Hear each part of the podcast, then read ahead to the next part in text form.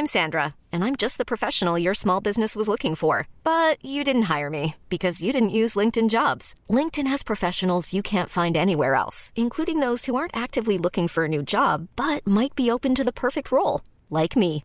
In a given month, over 70% of LinkedIn users don't visit other leading job sites. So if you're not looking on LinkedIn, you'll miss out on great candidates like Sandra. Start hiring professionals like a professional. Post your free job on linkedin.com/achieve today. Heraldo Podcast, un lugar para tus oídos. Noticias del Heraldo de México.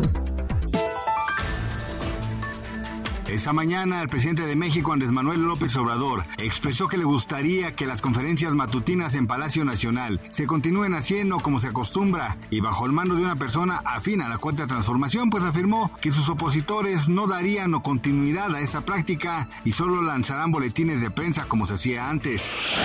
Y debido a la confusión de ayer al término de su conferencia, el titular del Ejecutivo Federal dijo que él nunca se burló del dolor en el caso de Lagos de Moreno, Jalisco, y que finalmente todo se trató de una infamia emitida desde el bloque conservador y en específico por un aspirante a la presidencia corrupta. El mandatario pidió disculpas y refirió que el caso sigue siendo investigado.